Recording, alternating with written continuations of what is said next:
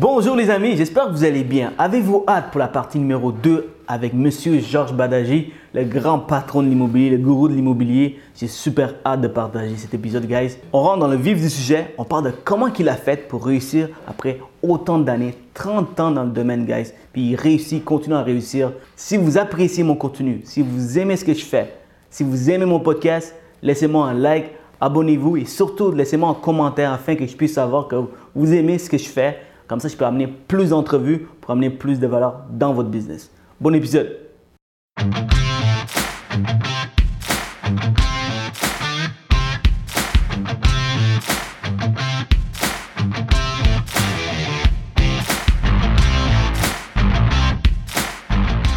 Le domaine du courtage est en constante évolution. Dans une ère technologique où le changement est presque assuré et inévitable, il faut plus que jamais rester à jour et s'adapter aux tendances innovatrices de notre domaine. Vous voulez apprendre des meilleurs courtiers hypothécaires et immobiliers du Québec? Vous voulez devenir un leader dans le courtage Voici le podcast qu'il vous faut. Les courtiers du Québec avec Seroujane Kenishalingam. C'est c'est excellent ce que tu dis parce que les nouveaux courtiers immobiliers, ils ne veulent pas faire tout ça. Ils disent ça, ça leur coûte trop cher, mais ils veulent tous des listings.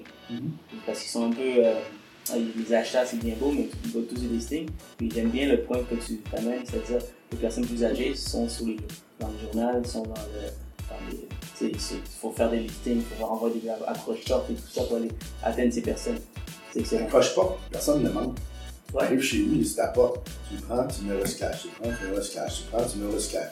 À un moment donné, quand il est temps de vendre ta maison, tu vas dire qui j'appelle? Ah ben lui, je le vois tout partout. Ouais, c'est excellent. C'est un peu normal.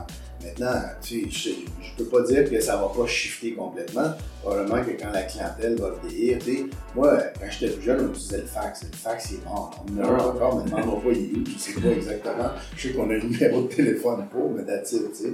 Fait que c'est normal que la technologie, ça évolue. Mhm. Puis il y a des chiffres qui se font. Euh, puis nous, ben, on- moi j'ai toujours fait ça. J'essaie les affaires nouvelles, mais je laisse pas je laisse pas aller ce qui marche bien, même si ça coûte de l'argent ou que c'est moins cher ailleurs. Fais bien. Souvent, les courtiers immobiliers ou hypothécaires, ils tombent en amour avec leur marge de profit. Que, c'est sûr que si tu fais des téléphones, que ça marche bien pour toi, puis tu sollicites du monde, puis qu'il y a 98 personnes qui te disent non sur 100, il y en a deux qui te donnent un rendez-vous, il y en a un qui te donne un contrat, ça marche, c'est efficace, ça coûte pas cher, mais c'est vraiment ça que je veux faire dans la vie, moi, appeler du monde pour savoir s'ils veulent travailler avec moi. Quand tu appelles un client pour faire affaire avec toi, tu es un vendeur. Quand c'est le client qui t'appelle parce qu'il t'a vu tout partout, tu es un expert. Oh, Ça, ça change toute la relation tout au long de la transaction par la suite que tu as avec tes clients. Il ne faut jamais oublier ça. J'adore ce que tu dis. Ah, c'est bien ça, j'aime ce quote. Et qui Ba- Ba- George dis. c'est ça. Ah, ok, puis un, un courtier qui veut se lancer dans le luxueux. Ok. Quel- C'est quoi ton meilleur conseil pour lui? Ben, Comment tu peux, comment tu peux commencer? dans le marché de luxe, tu parles? Bon. Ça, ça me fait tellement sourire, OK? Parce que Pourquoi? Parce que mes filles ont 22 puis 24 ans. Fait que moi, j'arrive à la maison, je mange, je suis fatigué, j'ai ma journée dans le corps. Puis il y en a une des deux qui décide d'écouter euh, Selling Sunset. Je sais pas si tu connais ça. Oui, c'est Netflix. Bah, Netflix. Là, c'est un gros succès. Euh, là, je regarde ça. Moi, je dis-moi quelque mange. chose. Dis-moi, est-ce que ça ressemble comme ça la vie courtier? Zéro. Zéro Ok, quelque part. voilà. ok?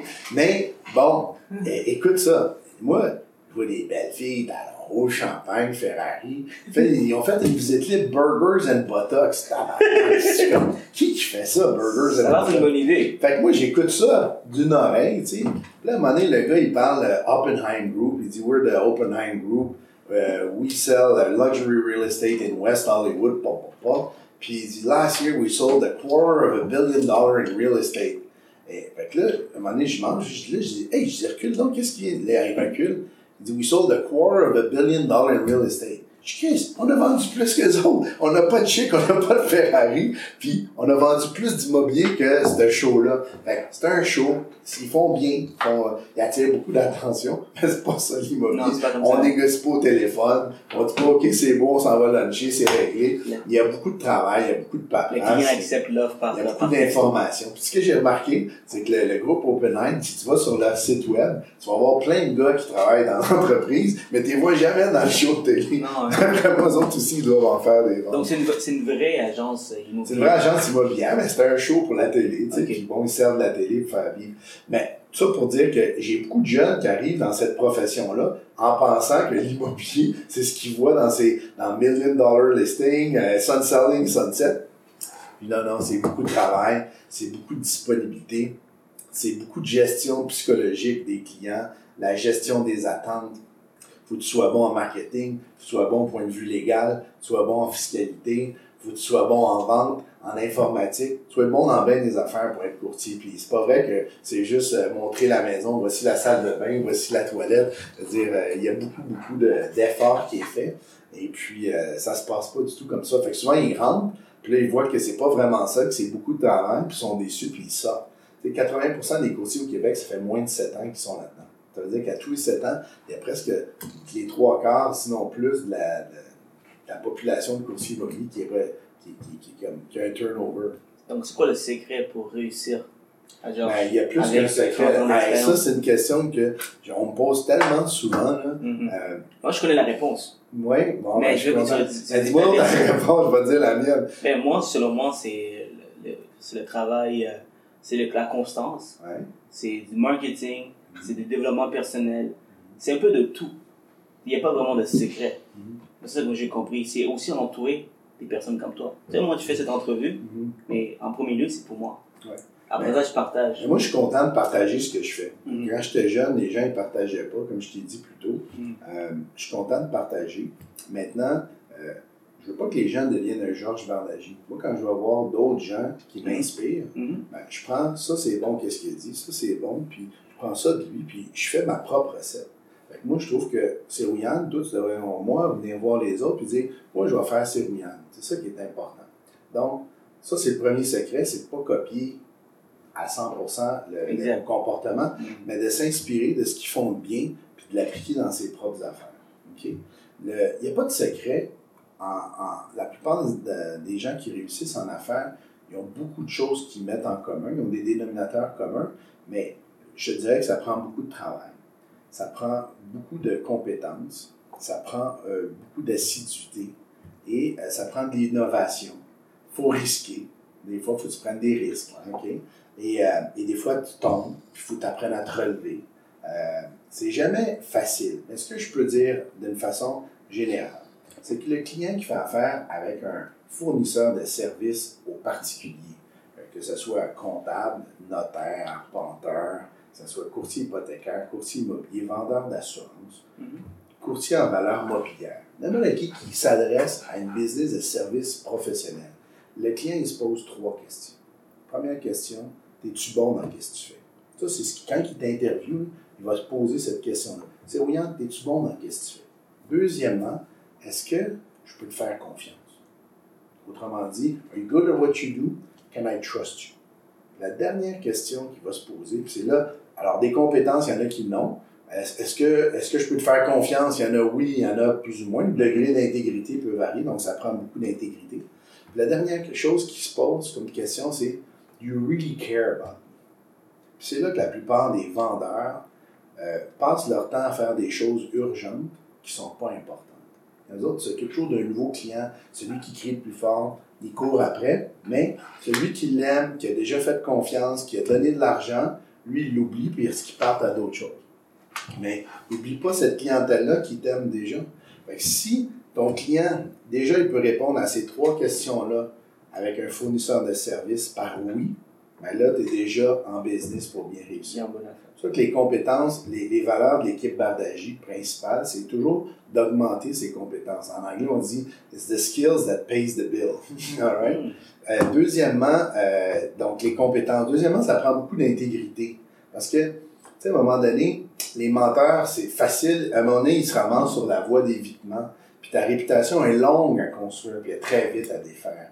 Fait que c'est bien important d'avoir de l'intégrité. Puis l'intégrité, si je dis dans une salle de 500 personnes, qui est, est malhonnête ici, il n'y a pas personne qui va lever la main. Pourtant, moi, je peux dire, je suis honnête, mais si je rentre chez nous à, je sais pas, moi, à 1 h du matin, même si je suis à Montréal, puis je vois qu'il n'y a personne, je vais peut-être tourner sur la lumière rouge pour m'en aller plus vite chez nous. Mais pourtant, je suis honnête, mais j'ai enfreint la loi, tu comprends-tu? Il mm. Il y en a qui vont trouver un portefeuille dans la rue, ils vont vider le cash, puis ils vont porter les cartes de crédit puis les permis de conduire. D'autres vont sortir le cash et les cartes de crédit, juste remettre le permis de conduire. D'autres vont prendre tout l'argent puis les cartes, vont pitcher ça dans la poubelle. Alors, tu sais, l'honnêteté, c'est très élastique d'un individu à l'autre, mais il y a plein de façons, on a plein d'occasions de prouver à nos clients, à nos fournisseurs de services, à nos partenaires, à nos équipiers, nos employés, qu'on est intègre. À chaque fois qu'on en manque une, c'est pas bon pour notre brand. à chaque fois qu'on on, on, on, fait preuve d'intégrité, c'est très bon pour le brand. Donc ça, c'est très important. Puis la dernière chose, c'est de l'empathie. L'empathie, c'est se mettre dans les souliers de l'autre. Toi, tu es jeune, tu commences ta carrière, me demandes une entrevue. Moi, c'est facile de dire, j'ai pas le temps, je peux travailler 24 heures par jour. Fait que, à un moment donné, je me dis, moi aussi, j'ai déjà été jeune. Moi aussi, j'ai déjà commencé. Moi aussi, je connaissais personne. Moi aussi, j'avais un nom à coucher dehors qui était pas populaire dans, dans, Montréal. Tu comprends-tu? Je me suis identifié à ça, puis j'ai dit, tu sais quoi, j'aurais aimé ça, moi, quelqu'un qui ça fait 30 ans d'expérience prenne un peu de temps pour me, partager des trucs. Fait que c'est ça l'empathie. C'est se mettre dans les souliers de l'autre. Tu te mets dans les souliers de quelqu'un qui a, une maison depuis 30, 40 ans, puis qui doit la vendre, pas parce que ils sont heureux parce qu'ils doivent la vendre, parce qu'ils ont des problèmes financiers ou de santé, ils sont rendus à un âge avancé de retraite, puis ils doivent être, euh, aller dans une maison pour euh, une résidence pour personnes aînées. Ben, il faut que tu te mettes dans leur soulier, tu peux pas les bousculer, ces gens-là, vous dire, dépêchez-vous, on va mettre ça, le marché est hot, si vous prenez pas ça, euh, si vous acceptez pas cette offre-là, il y en aura plus d'autres. Toutes des techniques de vente à mettre aux poubelles des années 60. Il faut prendre son temps, puis comprendre que eux, n'ont qu'une seule maison. Tout a beau en vendre 300, 400 par année, mais cette personne-là a une seule maison, c'est la sienne qui est importante. Alors, il faut se mettre dans les souliers, de toujours bien expliquer le processus. Donc, ça, c'est nos valeurs qu'on a dans notre équipe. Puis, si tu demandes le, succès, ben, c'est un petit peu l'addition de tous ces détails-là. Euh, est-ce que j'ai un meilleur produit parce qu'on euh, on fait plus de pubs? Euh, parce qu'on est une équipe, donc on est plus disponible, euh, parce que on a beaucoup d'intégrité, de compétences, puis d'expérience. Je ne sais pas pourquoi on fait un meilleur résultat. Mais ce que je sais, c'est que si je mets tous ces détails-là bout à bout, mon client, il a un meilleur résultat puis une meilleure expérience. Puis quand il y a ça, il va donner mon nom à tout le monde qui connaît. Parce qu'un courtier immobilier, c'est un peu comme des fois un couvreur, un avocat. ça n'a pas toujours bonne presse, mais quand tu en connais un qui est compétent, intègre puis empathique, sympathique, tu donnes ton, ton, son nom à tout le monde que tu connais, puis c'est comme ça que euh, euh, quelqu'un devient vraiment gros en termes de volume d'affaires. Wow! Merci beaucoup, Georges. Puis je te confirme, tu es vraiment sympathique.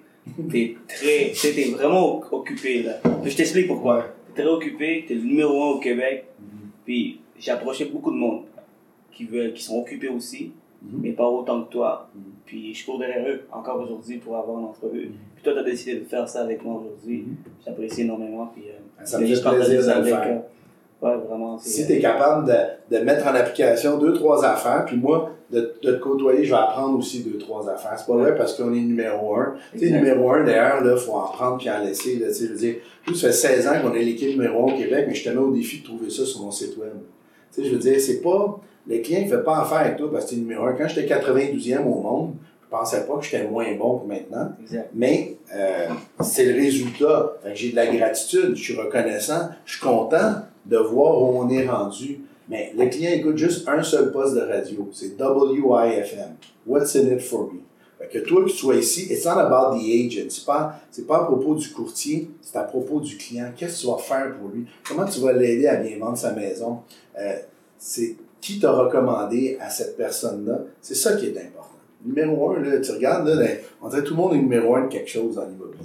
Moi, je suis numéro un des duplex vendus à Ville d'Anjou entre 400 et 600 000 dans la première, dans le premier, la moitié du mois de juillet. Tu sais, à un moment donné, si tu commences à, à utiliser des statistiques, c'est bon, c'est correct, je comprends la gratitude, mais c'est pas quelque chose qu'on devrait abuser. C'est le côté compétence. Mais il faut avoir l'intégrité, puis aussi avoir le.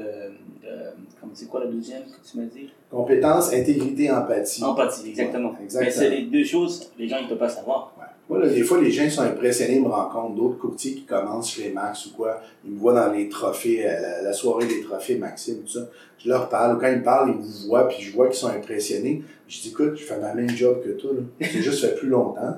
J'ai plus de volume, puis on a eu plus de succès au fil des ans, mais il n'y a pas de raison que ça soit pas la même chose pour toi. Puis c'est pas quelqu'un de moins bon que moi. là, tu sais. Mhm. J'ai regardé un gars super sympathique qui a été interviewé qui s'appelle Rodney. Ah, Ah, oui, écoute, c'est un chouette type, je l'ai rencontré, puis on a échangé, puis je trouvais qu'il a des belles valeurs, il veut réussir, il veut bien faire, puis il veut le faire de la bonne façon. Moi, ça, ça m'impressionne, ça, ça me fait plaisir. Parce que d'autres, pendant longtemps, on a eu le virage Bardagie, on a une compagnie de coaching, on coach à peu près une quarantaine d'équipes au Québec. Euh, donc, euh, on aime ça, redonner un peu à ça, puis de voir ces jeunes-là monter, moi, je trouve ça très gratifiant personnellement. Puis euh, c'est ça, comme je te dis, j'apprends aussi à travers cette conversation. Euh, ce que je voulais dire, c'est oui, tu vois, tu parles d'intégrité, c'est sympathique. Euh, tu sais, dans le prêt privé, parlant un peu de ce que je fais, dans Ouais. le prêt privé, c'est un domaine qui est très... Euh, euh, tu sais, les clients, ils- quand on parle de prêt privé, ils pensent aux requins, ils pensent aux... euh, C'est sketch, dirais mes filles, c'est sketch un peu. Ouais, c'est euh, c'est sketch un peu. c'est tout le monde, tu sais, ils ont peur de ça. Puis euh, euh, quand j'approche, j'explique, regarde, faut que ça soit bon pour toi au départ. Si Mm. c'est pas bon pour toi, si si tu si tu payes du 12%, mais je vois que c'est pas c'est pas la meilleure solution pour toi, c'est sûr que je C'est t'offre vraiment une solution à long terme. c'est c'est exactement c'est une solution à court terme, c'est un sauvetage pour te mettre dans le meilleur avenir. Alors euh, j'explique qu'est-ce que je fais, c'est quoi mes valeurs? Puis sur- à la fin, le client dit, tu sais quoi, Sergent, je te fais confiance, je vais aller avec toi Mhm. euh, quand, quand un autre courtier, un prêteur privé est moins cher, mais parce que je te fais confiance, je veux, je te connais Cyrogène, là il décide d'aller de l'avant avec moi. Donc je comprends beaucoup euh, ce que tu veux dire par intégrité, puis avoir la, sym- la sympathie. C'est du monde qui sont qui, qui, qui sont très vulnérables. C'est du monde qui sont en train de perdre leur propriété. Ou je travaille avec des investisseurs, tout le monde Là, vit. tu as besoin d'une grosse dose d'empathie. Parce Exact. que moi, quand j'ai des clients qui, qui, qui, qui viennent me voir pour vendre la maison pour des problèmes financiers, euh, c'est pas drôle. La famille, des fois, était tout autour de la table. Des fois, ils ont fait venir euh, trois, quatre courtiers. Puis euh, tout le monde est prêt à vendre. hein. Les courtiers immobiliers sont trop contents d'avoir un listing. Mais là, je leur pose la question, je vous écoute, puis je dis, euh, mais là, c'est parce qu'on a perdu nos deux emplois, puis on n'est plus capable de payer l'hypothèque, tu sais, fait que on n'a pas le choix, il faut qu'on vende, tu sais. Fait que là, je dis, ben, vous allez peut-être trouver un autre emploi bientôt. Ouais, mais c'est pas sûr. En attendant, tu sais, les, les- ça arrive vite, les factures. Puis là, on est, on est déjà borderline pour faire le paiement du mois. Ben, ça, euh, j'étais avec des solutions quand j'étais plus jeune. tu sais. À vous pensez, là, vous êtes rendu à 17 ans d'amortissement. Peut-être vous êtes rappelé la banque, puis remonter l'amortissement à 25 ans. Voilà. Baisser le taux. Puis là, vous allez pouvoir garder. Puis si, dans deux, trois mois, vous n'avez pas trouvé d'emploi, ben, je vais être la meilleure personne pour vendre la maison, je vous le promets. Mais vous ne m'avez pas fait venir ici pour, pour juste vendre, m'avez demandé de trouver une solution. Ça, c'en est une solution. Là, la question du, père de famille avec ses enfants, il dit hey, écoute, il, dit, parce que t'es le seul courtier qui nous a parlé de ça. Il dit mais je vais vous mettre en contact avec mon courtier hypothécaire, puis on peut voir ou avec votre banque pour organiser comment ça peut être fait. Les gens me disent ben, comment tu vas être payé, toi? Ben, je dis, je ne fais pas payer là. Tu je fais ça. Vous me, vous me demandez un conseil, je vous le donne, je t'intègre, je vous le montre, je me mets dans votre eau, vous n'avez pas le goût de vendre. Fait que, mais ces clients-là, là, comment ils vont me payer? Moi, je vais vous dire comment ils me payent. Dans les mois qui suivent, ils vont parler à tout le monde que s'ils vendent leur maison ou acheter une maison, ils devraient faire affaire avec notre équipe. Ça, ça c'est un parfait exemple. Quand tu agis comme ça, à court terme, tu perds de l'argent des fois, tu perds des contrats. Quand, tu, quand je dis aux clients combien je pense qu'elle vaut vraiment la maison, puis qu'ils prennent un autre courtier qui demande plus cher juste pour avoir le contrat, sur le coup, là, mais je l'ai perdu le contrat. Mhm. À long terme, j'ai gagné le respect, la confiance, puis ça, c'est payant longtemps. C'est comme comme une boule de neige au printemps, tu le sais, quand on roule une boule de neige, la neige est collante, c'est une petite boule, une petite boule, mais ta carrière, tu roules, tu roules, tu roules, puis à un moment donné, elle est tellement grosse que tu même prêt de la lever tout seul, tu as besoin d'avoir d'autres mondes avec toi pour lever la boule tellement que les clients sont devenus nombreux. Ben, c'est ça. La confiance, c'est payant. Oh. Puis il y, a- y beaucoup de courtiers immobiliers qui commencent, puis c'est pas la, la, c'est pas l'affaire la plus importante pour eux. Hein? C'est, Ben, je comprends que l'appât du gain est important. Les gens vont pas en immobilier juste pour faire plaisir aux autres. Ils font là pour faire de l'argent. exact. Puis tu vas en faire de l'argent. Mais peut-être que c'est mieux que tu en fasses un peu moins au début, puis que tu en fasses beaucoup pendant longtemps. Que tu te brûles. Que moi, j'ai vu plein de courtiers immobiliers avoir des super carrières, des décollés. Mais il y a là, ils ont floué deux, trois personnes. Mais quand tu floues quelqu'un, quand tu n'es pas honnête, tu es obligé toujours de retrouver un autre poisson à plumer. Tu sais quoi? Ça, c'est fatigant à la longue. Ouais. C'est même plus facile quand les gens t'aiment, ils, te font confiance, puis que tu deviens un expert, puis que là, ils te réfèrent du monde. Ça, la, la business, elle rentre de tout bord, tout côté. Exact. Puis, tu sais qu'est-ce que euh, j'ai remarqué? Les jeunes comme moi, qui veulent commencer dans l'industrie, on regarde un peu sur Inst- Instagram, sur Facebook, des, des gars comme toi, genre Badaji, Alex Abdo, qui réussissent bien, puis ils mettent ça tout beau, c'est tout facile sur Instagram, sur Mhm. IG, mais la réalité, c'est pas ça. Ils voient l'argent, tu sais, ils voient l'argent, combien d'argent qu'ils sont en train de faire. Mhm. Ils disent, moi aussi, je veux faire de l'argent assez rapidement. Mhm. Donc, ils commencent dans l'industrie, ils font, ils garochent un peu, euh, ils essaient de faire le plus d'argent possible, mais là, c'est là que les problèmes commencent. Tu sais, tu m'as demandé des quotes tout le long. J'ai vu ton questionnaire. Tu Ouais. t'as-tu des quotes, tout ça. Tu sais, un de mes quotes préférés. Tu tu construis pas une maison solide rapidement. Faut que tu mettes les fondations comme il faut. Peut-être d'avoir un bon plan de match. C'est ton ça, ça ou c'est prend- coach avec quelqu'un d'autre, ça? Non, c'est moi. Non, la maison, c'est moi. Là, tu veux dire, c'est comme- ça prend des fondations, Balaji. ça prend des plans. Ça prend un plan de match. Tu engages un architecte, tu as une vision, tu as un rêve, tu la mets en place. Après ça, tu engages l'architecte. Après ça, tu trouves un bon contracteur pour mettre en œuvre avec rigueur les détails du plan. Tu construis pas le toit avant de construire les fondations. À un moment donné, il y a un ordre dans les choses, puis au bout de la ligne, tu vas une maison bien construite, solide, qui va durer des centaines d'années. Mais si tu construis tout croche, tu pars vite, puis que tout ce que tu veux, c'est avoir une maison, mais qui n'a pas de fondation, qui n'a pas d'isolation, mais tu vas avoir des problèmes. Autrement dit, le quote qui vient de Zig Ziglar, pour le côté, celui-là, c'est dans la vie, si tu prends le chemin facile, ta vie va être difficile. Si tu prends le chemin difficile, ta vie va être facile. Fait que ça, là, c'est vraiment le bon exemple. Quand quelqu'un commence, qui est trop pressé, qui veut, c'est correct d'avoir de l'ambition. Je respecte ça, j'en ai eu, j'en ai encore. Je respecte l'ambition. De faire beaucoup d'argent, je respecte ça. Fais-le de la bonne façon. Fais en sorte que tu es bien payé pour ce que tu fais, mais que le monde, non seulement tu es bien payé, mais que le monde, ils vont te référer tout le monde qu'ils connaissent. Ça, c'est bien plus payant. Parce qu'une commission en immobilier ou en courtage hypothécaire, c'est comme la pointe de l'iceberg. Fait que là, t'es content de ramasser la pointe de l'iceberg. Mhm. Mais l'argent, là, c'est tout ce qui est en dessous de l'eau. Mais en dessous de l'eau, là, c'est les futurs, future business que tu vas faire avec chaque client que tu as réussi à créer un lien d'affaires. Exact. ça, là, c'est bien plus payant pendant longtemps que juste, tu sais, comme aller égorger un, quelqu'un, puis aller négorger un autre, puis négorger un autre. Fait que tu as eu un résultat rapide, tu as fait de l'argent rapide, mais tu n'en as pas fait beaucoup pendant longtemps. C'est Puis à un moment donné, il y a quelqu'un d'autre qui est plus smart, qui va flouer encore plus rapidement quelqu'un, puis toi, tu vas tomber on the sideline. Ça me fait penser à un des dossiers que j'ai eu dernièrement. De- J'ai reçu le livre, c'était une hypothèque de 130 000. Mhm. J'ai, mais en fait, c'est, c'est quelqu'un d'autre qui l'a reçu. Et Si Jeanne prend le 130 000, C'est pas beaucoup. c'est pas beaucoup. J'appelle le client, je jase avec lui. Et là, il y a comme 4-5 propriétés. Mhm. Alors, qui vaut des, qui vaut 1,1 million, Mhm. l'autre à 700 000, 500 000, il veut tout, il veut tout refinancer. Ah ouais. Et là, j'ai, dit à mon gars, regarde, man, tu vois, t'as regardé juste le, le bord du iceberg. Exactement. L'iceberg est en dessous. C'est ça. Ça, c'est un bel exemple en immobilier. Si tu veux faire, pour, euh, pour ceux qui écoutent, là, Ouais. en immobilier, la corrélation, c'est des fois, là, j'ai un- quelqu'un qui appelle, il veut louer une propriété. Ah, pas une location. ça, c'est plus de travail pour Uh-huh. presque pas d'argent. Ah, Mais tu sais jamais, cette personne-là qui loue, peut-être n'a pas d'argent, peut-être c'est un étudiant qui est en médecine, dans deux, trois ans, il va acheter une maison d'un million de dollars.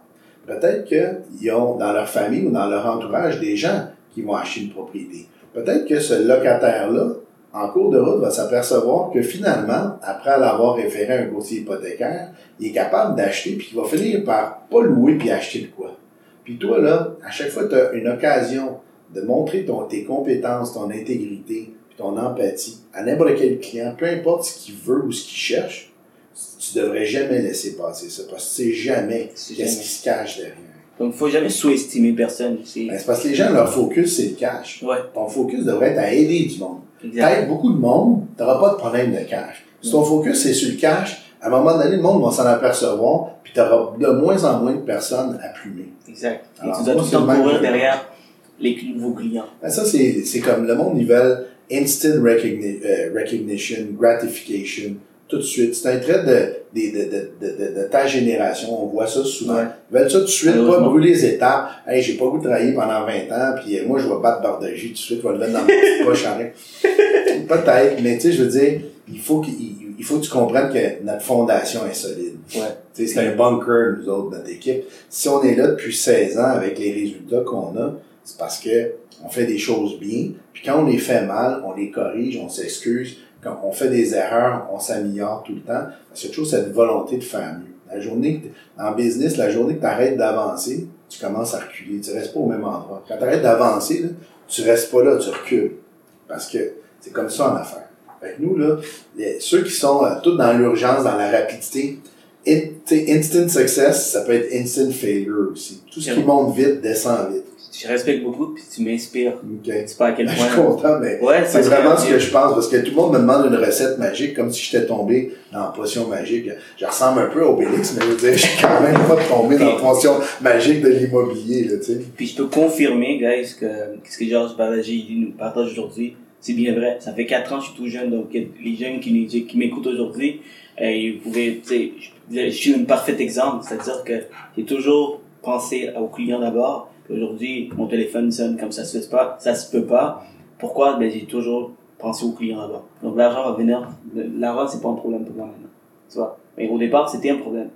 Ma première année, j'ai, j'ai fait 12 500 dollars. Je te crois, moi, la première année, j'étais recrue de l'année Remax du Québec en 91. J'avais fait 43 000. Wow, tu vois. Fait que- Mais 43 000, attends, attends, 43 000. d'autres Dans ce temps. temps-là, c'est ça, mais c'était quand même pas beaucoup, tu sais, comme en comparaison d'aujourd'hui. On était dans une récession, personne ne vendait rien. C'est le meilleur temps pour commencer dans le business, parce que tous ceux qui étaient établis, ils étaient dans un mode de confort, une zone de confort. Puis moi, j'avais des nouvelles idées marketing, tout. Fait que c'est souvent dans un marché qui diminue que Mhm. c'est bon de rentrer dans une profession. Les taux d'intérêt étaient à 9, 10 C'était élevé, effectivement. Comme comment, dis-moi, à ce, taux, à ce taux-là, euh, comment que, que les clients réussissaient à payer euh, Ben, rien là, les, les propriétés étaient de 100 000 C'est ça. au lieu de 600 000. Fait que c'est sûr que, euh, tu sais, tu fais euh, c'est- six Donc ça arrive au même montant que... Ben oui, tu sais, les, les gens me font rire avec ça. Ce qui risque d'être un problème, c'est si les taux augmentent drastiquement, euh, là, on risque d'avoir une baisse des prix en immobilier puisque tu viens réduire directement le pouvoir d'achat. Mais je vois pas comment ça peut se produire Ça à court terme. À court terme, non. Parce que tu vois, avec tout ce qui se passe en ce moment... À long terme, Oui. si tous les dollars qui ont imprimé à cause des crises rentrent en circulation, ben, tu risques peut-être d'avoir beaucoup d'inflation, d'être obligé d'augmenter tes taux. Mais on est loin de voir ça. Je, je trouve qu'il y a beaucoup de place versus, si on com- compare Toronto, le marché de Toronto et Vancouver, on a beaucoup de place pour encore pour que certains... que Pourquoi tu dis ça? Parce que tu vois, euh, les propriétés, euh, la propriété que j'ai, que mes parents ils ont, euh, ça vaut autour de 500 000. Dans cette même propriété, Ouais. à Toronto, ils sont autour de 800 900 000. Ouais, puis cette propriété-là à Tokyo, elle vaut combien? Puis à New York? Je, je connais pas. non. Comprends-tu? C'est le rattrapage d'un pays est artificiel. Ça n'existe pas le rattrapage. Le, le marché immobilier, c'est un paquet de choses mises ensemble. Principalement l'offre et la demande, le taux d'intérêt, le- la proximité des, des centres d'intérêt. On peut penser qu'au coin de Young puis Bloor, euh, dans, dans Toronto, euh, que tu as un épicentre, puis à mesure que tu t'éloignes de là, le terrain vaut moins cher. Ouais. Mais Toronto, c'est un endroit où la- euh, les gens gagnent plus d'argent qu'à Montréal. Donc, c'est normal que les prix des maisons valent plus cher. Mais les gens à Toronto gagnent moins d'argent qu'à New York. Donc, c'est normal aussi qu'à New York soit plus cher. À New York, tu as des clients qui viennent de partout à l'étranger. Donc, tu as comme une grande clientèle mondiale qui habite à New York. C'est une mégapole, si on veut, un peu comme Paris, Los Angeles, euh, Tokyo. Tu sais, c'est des villes internationales. Donc là, tu viens encore grossir avec de l'argent qui vient beaucoup de l'étranger. Donc, tout ça, ça vient contribuer à, à affecter le marché immobilier. Montréal, Donc ici, Montréal, ça vaut plus cher que Trois-Rivières. Pourquoi? Ben, les gens, il y a plus d'emplois, le monde font plus d'argent, il y a plus de demandes pour Montréal, puis euh, le, te- le terrain, il vaut plus cher. Il n'y a pas de raison. Tu sais, le bout de tuyau, la brique, le toit à Bardeau, il vaut le même prix à Trois-Rivières, Montréal qu'à Québec.